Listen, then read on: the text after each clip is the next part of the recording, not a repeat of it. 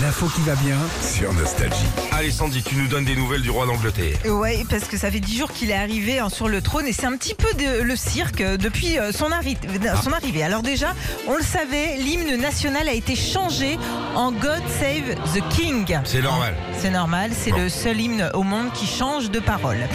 Tous les billets également de banque changent aussi. Hein. Et ouais, ils sont en train euh, bah, de tous être réimprimés avec la tête euh, du roi De de- Régis. dessus. Ouais, s'il vous Ah, plaît. ça aurait été drôle. Je veux bien. Alors d'ailleurs, le portrait euh, de Charles qui sera sur tous les billets et toutes les pièces donc vient d'être dévoilé. Le billet, euh, sur le billet, il est de face et sur les pièces, il est de profil. Et on voit qu'ils ont bien accentué les oreilles. Hein. Ah les euh, salauds Eh ouais. Il Ça est se fait pas. beau. Les timbres aussi. Allez hop, on change tout. Ça va être euh, réimprimé avec la, la tête de Charles. Ah, ça coûte du blé ça. Bah oui, oui, oui, oui, oui, ça, ça, ça coûte cher. Et sur les, urni- les uniformes des Bobbies, ça c'est la police anglaise, ils avaient euh, le sceau avec les initiales de la reine.